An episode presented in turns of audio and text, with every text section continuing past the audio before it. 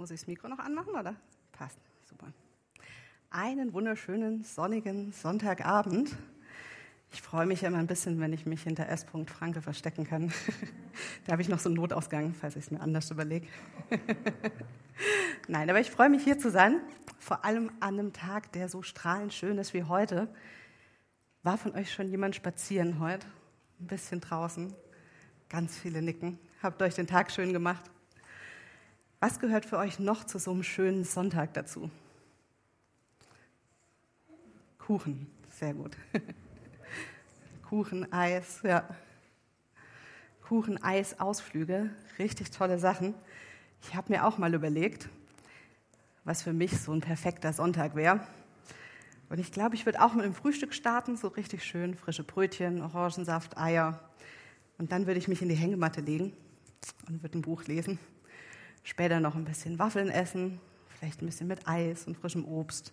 Einen Ausflug machen, Familienausflug, Freunde einladen, in den Gottesdienst gehen und dann danach richtig aufs Sofa daheim ein Glas Wein und den Tag schön ausklingen lassen.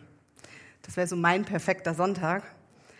Aber ich glaube, ich verrate kein Geheimnis, wenn ich sage, dass der so selten stattfindet tatsächlich. Und ja, die Realität oft anders aussieht. Also heute zum Beispiel habe ich noch mal Wäsche durchlaufen lassen eine Weile, weil wir festgestellt haben, morgen ist Montag Kindergarten und der Paul hat keine Hosen mehr im Schrank. Also keine, die man auch anziehen kann draußen. Genau, in der Küche hat sich noch ein bisschen gestapelt, weil das Sven und ich gestern beide Predigt geschrieben haben. Der war heute Morgen in Hirschweiler schon. Und dann ist da viel liegen geblieben. Und dann ist halt oft so, dann erledigt man hier noch ein bisschen was und da noch was und da noch geschwind Küche. Und am Ende stand der halbe Sonntag rum. Und irgendwie hat man doch nicht so richtige Entspannung gehabt. Und ich habe mich gefragt, liegt es an mir? Daran, dass wir halt ein Kind haben und es nicht mehr ausschlafen können? Liegt es daran, dass ich ein bisschen chaotisch bin? Oder wir eine Sechs-Tage-Wochen haben als hauptamtlichen Familie? Oder geht es noch mehr Leuten so? Und der eine oder andere von euch weiß vielleicht, dass ich ja im Zuge von den Kinderkleidern, die ich äh, mache und verkaufe, auf meiner Seite auch noch einen Familienblog habe im Internet.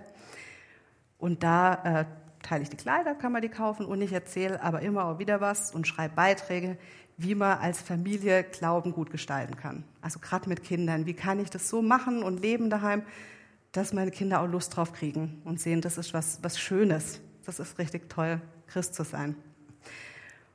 Und da gehört zu diesem Blog auch ein Instagram-Kanal dazu, so in den sozialen Medien, wo man dann miteinander auch manchmal ein bisschen diskutieren und schreiben kann. Das ist ganz praktisch, wenn man genau solche Fragen hat zum Beispiel. Und wenn ich wissen wollte, geht es mir allein so mit dem freien Tag? Und dann habe ich da mal eine Umfrage gestartet und habe mal die Leute gefragt, ja, machst du regelmäßig einen Tag in der Woche frei? Kommt es vor bei dir? Und da waren so gut die Hälfte der Leute, die gesagt haben, ja, haben wir so einen freien Tag. Und dann haben wir ein bisschen drüber gesprochen, wie sieht denn der freie Tag dann aus? Hast du auch diese ganzen To-Dos oder machst du wirklich frei? So, ja. Und am Ende waren dann nur noch 23 Prozent übrig, die gesagt haben, ja, tatsächlich so richtig frei mache ich meinen Sonntag. Und dann habe ich gedacht, es lohnt sich wahrscheinlich mal da ein bisschen näher hinzugucken und wo, was es mit diesem freien Sonntag so auf sich hat. Und da ist die erste Frage, wo kommt der eigentlich her? Warum haben wir Sonntag frei? Und es kommt vom jüdischen Sabbat, vom Schabbat, das heißt so viel wie Ruhetag. Das ist bei den Juden der Samstag und bei uns Christen ist es irgendwann so 300 nach Christus mal auf den Sonntag verlegt worden. Weiß jemand von euch, warum wir es am Sonntag feiern? Jemand eine Idee? Genau, weil Jesus am Sonntag auferstanden ist hat man gedacht, das ist doch ein guter Anlass und dann verlegen wir den Ruhetag rum. Und vielleicht verlegt der eine oder andere von euch auch, wenn ihr zum Beispiel in der Gastro arbeitet oder im Rettungsdienst oder so soziale Berufe, wo der freie Tag dann immer wechselt. In der Landwirtschaft, wenn man dann mal die Ernte einholen muss, damit es einem nichts verregnet. Das sind alles so Situationen, wo man vielleicht den freien Tag verschiebt und sagt, jetzt nehme ich nicht einen Sonntag, mache ich vielleicht am Montag oder Dienstag frei. Letztlich kommt es nicht darauf an, wie jetzt der Wochentag heißt, den wir frei machen, sondern dass es ihn gibt und dass er ein fester Bestandteil von unserer Woche ist. Sage ich jetzt mal. Warum? Warum ist es wichtig, dass wir einen Tag die Woche frei machen Das können wir in der Bibel nachlesen, schon auf den allerersten Seiten. Bitte? Ja, das war, weil Gott auch äh, sechs Tage die Welt erschaffen hat. Genau. Da kennt sich jemand aus. Das ist genau der Vers, der jetzt kommt. Weil schon im zweiten Kapitel der Bibel es heißt, so wurde die Schöpfung des Himmels und der Erde mit allem, was dazugehört, vollendet. Am siebten Tag vollendete Gott sein Werk und ruhte von seiner Arbeit aus. Und Gott segnete den siebten Tag und erklärte ihn für heilig. Genau, da kommt es das erste Mal vor. Und dann ein bisschen weiter hinten, als Mose die zehn Gebote an das Volk übergibt, da wird der Ruhetag für die Menschen eingeführt. Da heißt es, sechs Tage in der Woche sollst du arbeiten und deine alltäglichen Pflichten nachkommen. Der siebte Tag aber ist ein Ruhetag für den Herrn, deinen Gott. An diesem Tag darf kein Angehöriger deines Hauses irgendeine Arbeit erledigen. Das gilt für dich, deine Söhne und Töchter, deine Sklaven und Sklavinnen, dein Vieh und für alle Ausländer, die bei dir wohnen. Denn in sechs Tagen hat der Herr den Himmel, die Erde, das Meer und alles, was darin und darauf ist, erschaffen. Aber am siebten Tag hat er geruht. Deshalb hat der Herr den Sabbat gesegnet und für heilig erklärt. Und dann gibt es noch mal eine Wiederholung von den zehn Geboten. Als sie dann so am Ende der Wüstenwanderung sind, kurz vorm Einzug ins verheißene Land, ruft Moses Volk noch mal zusammen und erinnert sie noch mal an so ein paar wichtige Sachen, bevor es losgeht. Und da wird in den zehn Geboten ist auch noch mal aufgelistet. Und da ist jetzt eine Sache anders. Das sagt Mose, Denk daran, dass du selbst einmal Sklave in Ägypten warst und dass der Herr, dein Gott, dich mit großer Macht und gewaltigen Taten aus dem Land geführt hat. Deshalb hat dir der Herr, dein Gott, befohlen, den Sabbat zu halten. Gleiches Gebot, aber plötzlich eine andere Begründung. Ich habe eine Freundin, die sich da mal ein bisschen Gedanken drüber gemacht hat, die Anne Gorges, und die hat einen ganz klugen Satz gesagt. Den möchte ich euch mal vorlesen. Und zwar hat sie gesagt, der Grund, warum die Israeliten einen Tag die Woche mit ihrer Arbeit aussetzen sollen, ist also, dass sie sich daran erinnern sollen, wer sie sind. Der Sabbat bestimmt wesentlich ihre Identität als Geschaffene und Gerettete. Und da gibt es nichts, was sie durch ihre tägliche Arbeit dazu beitragen können. Und das gilt für uns genauso wie damals. Du bist geschaffen und gerettet. Und das berührt den Wurzel deiner Identität als Christ, unserer Identität als Christ. Und dieser Ruhetag, der soll uns darauf hinweisen. Der soll uns ein Zeichen sein dafür, dass wir geschaffen sind als Ebenbild Gottes. Und dass wir gerettet sind von Jesus. Und dass alles beides aus Gnade geschieht, ohne dass wir einen Funken dafür tun oder einen Finger dafür rühren könnten. Und jedes Mal, wenn in der Bibel vom Sabbat gesprochen wird, ist mit dieser Aufforderung verbunden, von der wir gelesen haben, tu nichts am Sabbat. Und das ist den Leuten zu allen Seiten furchtbar schwer gefallen. Und ich finde es sehr beruhigend, in der Bibel zu lesen, dass es ihnen schon immer so ging. Dass es einfach immer eine Aufgabe war. Die Leute werden so oft daran erinnert, dass ich mich da ziemlich gut drin wiederfinde. Und ich glaube, es gibt zwei große Gründe, warum es uns Menschen so schwer fällt, nichts zu tun. Das erste ist, weil es uns schwer fällt, uns beschenken zu lassen. Ich glaube, jeder kriegt gern Geschenke. Da sagt wahrscheinlich niemand nein, oder? Geschenke kriegt man gern, aber wir haben es trotzdem manchmal in uns drin, finde ich, dass wir dann anfangen, ein bisschen aufzurechnen. Gibt es ja manchmal bei so großen Festen, Hochzeiten, Konfirmationen, schreibt man sich ja auch ein bisschen auf manchmal. Wo kriegt man jetzt was her? Gibt es in manchen Familien, macht nicht jeder. Aber es sind auch in so Alltagssachen. Also mir geht es oft so, wenn wir krank sind, mal alle drei daheim, wenn der Paul irgendwas aus dem Kindergarten mitbringt, kam schon vor jetzt, dass mir dann jemand angeboten hat aus der Gemeinde und gesagt hat, komm, ich bringe euch was zu essen vorbei. Oder als wir in Quarantäne waren, da hast du uns versorgt, Karin, und warst mal für uns einkaufen. Vor zwei Jahren, ganz, ganz am Anfang von Corona. Ähm, so Sachen. Und dann denkt man aber instinktiv irgendwie trotzdem noch ein bisschen, naja, wenn jetzt der andere auch mal in Quarantäne ist und ich das mitkriege oder wenn die auch mal krank sind, dann kann ich ja vielleicht auch was vorbeibringen oder mal irgendwie. Kennt ihr den Gedanke? Ja.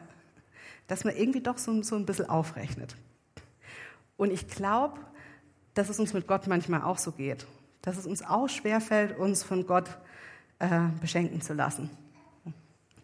Dass wir vielleicht manchmal denken, wir müssen noch eine extra Runde beten oder einen extra Dienst übernehmen oder jetzt vielleicht doch noch mal irgendwie das und das besser machen, damit es halt genug ist, damit es irgendwie reicht. Weil der Jesus so viel für uns getan hat, da müssen wir doch auch was zurückgeben. Und dann sind wir in diesem Gedanken drin, irgendwie eine Schuld aufwiegen zu können. Und es gibt eine ganz spannende Begebenheit bei Jesus, wo er dieses Schuldaufwiegen und Schuldbezahlen auch mal anspricht in einem Gottesdienst. Das steht in Lukas 4, die Begebenheit. Da ist Jesus in der Synagoge sonntags und kriegt dann zur Lesung die Schriftrolle vorne, rollt sie auf, das ist das Buch von Jesaja. Und dann liest er vor aus Kapitel 61, die Verse 1 bis 2. Der Geist des Herrn ruht auf mir, denn er hat mich gesalbt, um den Armen die gute Botschaft zu verkünden. Er hat mich gesandt, Gefangenen zu verkünden, dass sie freigelassen werden, Blinden, dass sie sehen werden, Unterdrückten, dass sie befreit werden und dass das Gnadenjahr des Herrn heute gekommen ist. Dann rollt er die Schriftrolle zu, gibt sie dem Synagogenvorsteher zurück, richtet sich noch an die Gemeinde und sagt, heute ist dieses Wort vor euren Augen und Ohren Wirklichkeit geworden. Da muss man vielleicht kurz erklären, was ist dieses Gnadenjahr, von dem Jesus redet. Und es hat auch wieder einen Bezug zum Sabbat. Und zwar diesen Rhythmus sechsmal arbeiten, einmal ruhen. Den gibt es nicht nur in der Woche, nicht nur am wöchentlichen Ruhetag. Da gibt es auch das Sabbatjahr. Also jedes siebte Jahr gibt es einen, Regel in der Bibel, wo es heißt, da lässt man das Feld ruhen. Da bearbeitet man es nicht. Da durften sich dann alle bedienen. Da durften dann auch die Armen ans Feld im siebten Jahr. Und dann gibt es noch das siebenmal siebte Jahr. Und das ist eben dieses Gnadenjahr, von dem Jesus redet. Und in diesem Gnadenjahr oder Erlassjahr sollte alle Schuld erlassen werden. Und alle Sklaven freigelassen werden. Und was Jesus hier sagt in der Szene, ist im Prinzip, ich bin gekommen, um dir alle Schuld zu vergeben. Es gibt nichts mehr aufzurechnen. Ich bin dieses Gnadenjahr, wo dir alles vergeben wird.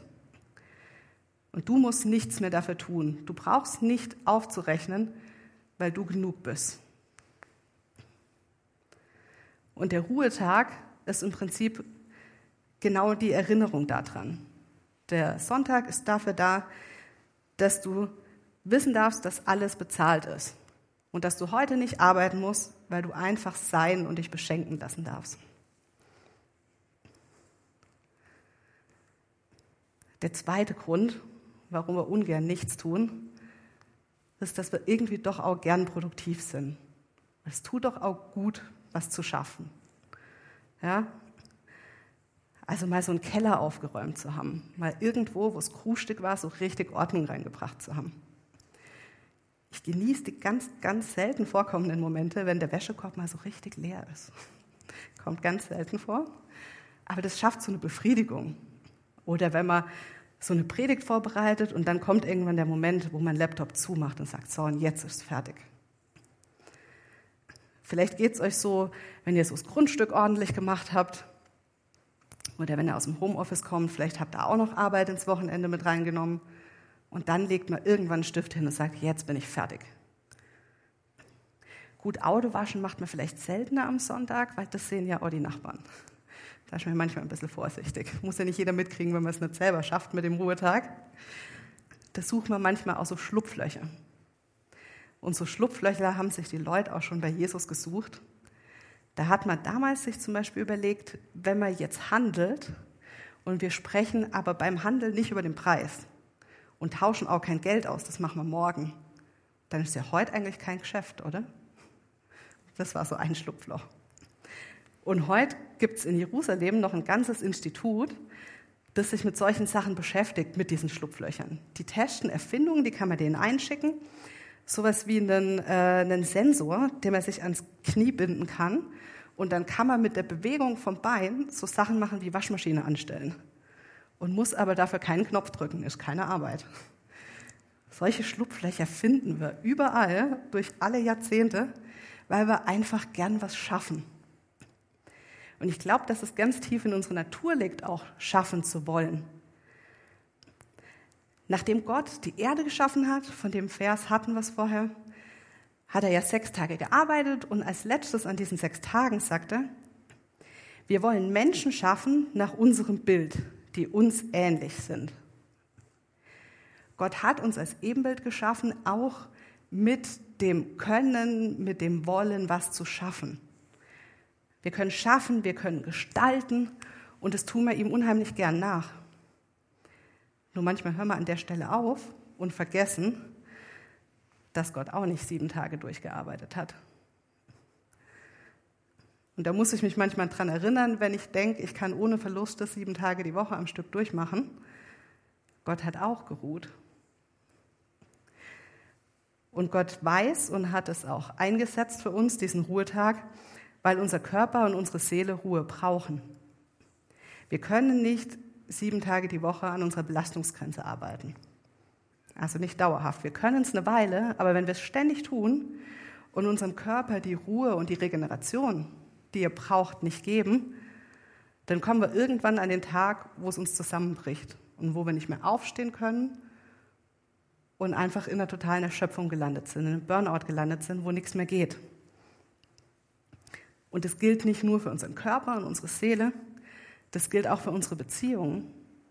Wenn wir uns für unsere Mitmenschen, für die Menschen, die wir lieben, die uns nahestehen, keine Zeiten der Ruhe nehmen, wo wir einfach mal zusammen genießen können, wo wir abschalten können, wo nicht Arbeit irgendwie noch mitgemacht wird nebenher, dann brechen uns irgendwann auch unsere Beziehungen.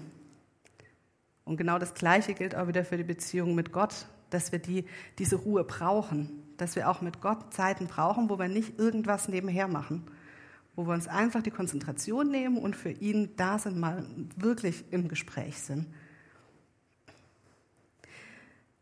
Dass wir als Ebenbilder Gottes geschaffen sind, heißt nicht nur, dass wir schaffen und gestalten können. Es heißt auch, dass wir dazu geschaffen sind, zu pflegen und zu bewahren. Und zwar nicht nur für Tier und Umwelt, sondern auch für unseren eigenen Körper, unsere Seele und unsere Beziehungen.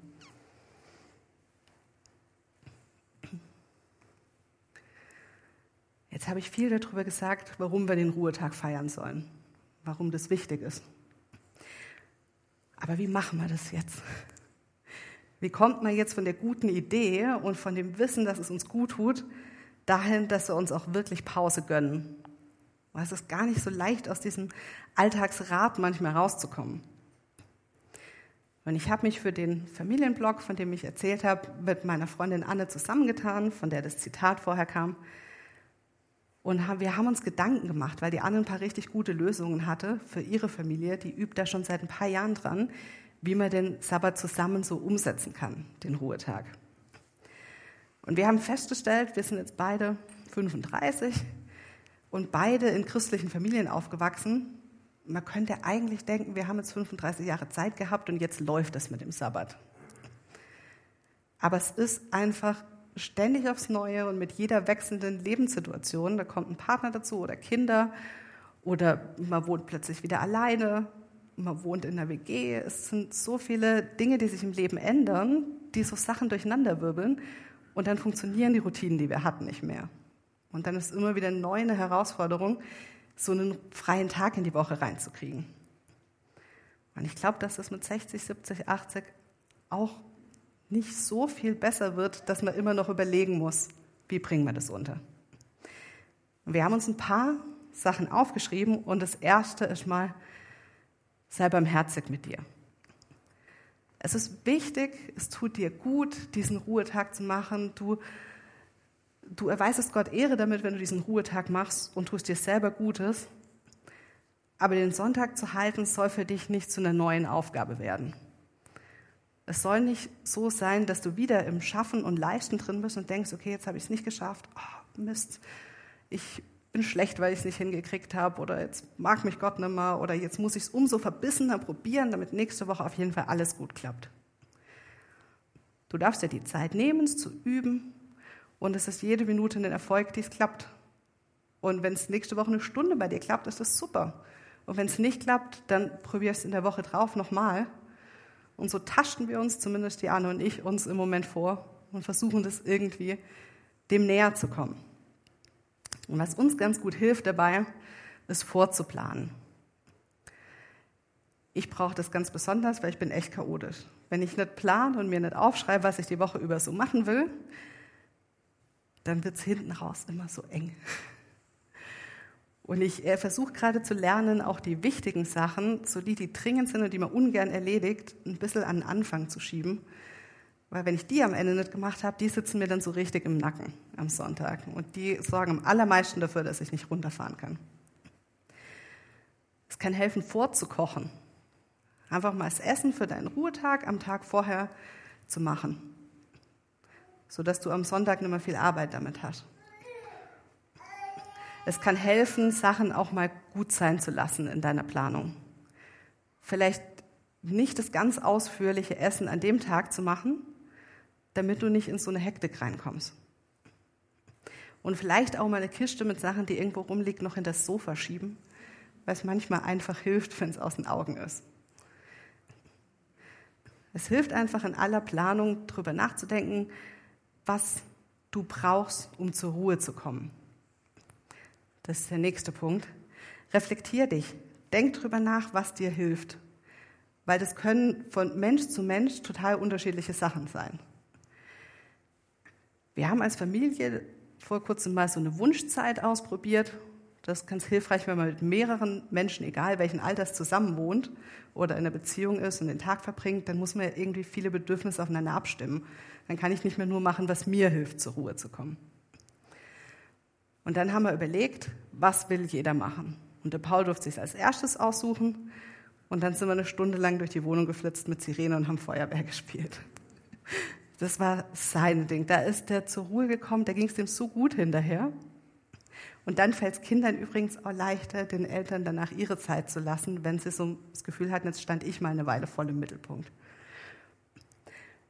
Und als ich dann dran war, habe ich gesagt, ich will mich in Sessel lesen und Buch lesen, sitzen und Buch lesen und mit niemandem reden. Das war so meine, meine Ruhezeit. Und das kann bei dir noch mal was ganz anderes sein. Und manchmal weiß man es auch gar nicht so ganz, weil man es so gewohnt ist, irgendwie viel zu machen und am Wochenende noch Freizeitstress hat. Deshalb frag dich mal, was hilft dir, abzuschalten und an den Punkt zu kommen, wo du einfach sein kannst, ohne das Gefühl haben, was tun zu müssen. Eine ganz interessante Frage, die die Anne an der Stelle noch aufgeworfen hat, war die nach der Tagesstruktur wir sind es ja so gewohnt, unseren Sonntag machen wir ja von Sonntagmorgen bis Sonntagabend. Und sie hat mit ihrer Familie gesagt, nee, wir drehen das mal ein bisschen um. Wir orientieren uns mehr so ein bisschen an dem jüdischen System. Wir machen von Sonnenuntergang bis Sonnenuntergang. Und das war für sie ganz arg eine Entlastung, weil sie gesagt hat, dann fange ich mit dem Feierabend an, wenn eh alles geschafft ist und ich mich aufs Sofa setze, dann starte ich und genieße. Dann machen wir als Familie ein schönes Essen und dann haben wir frei bis zum nächsten Abend.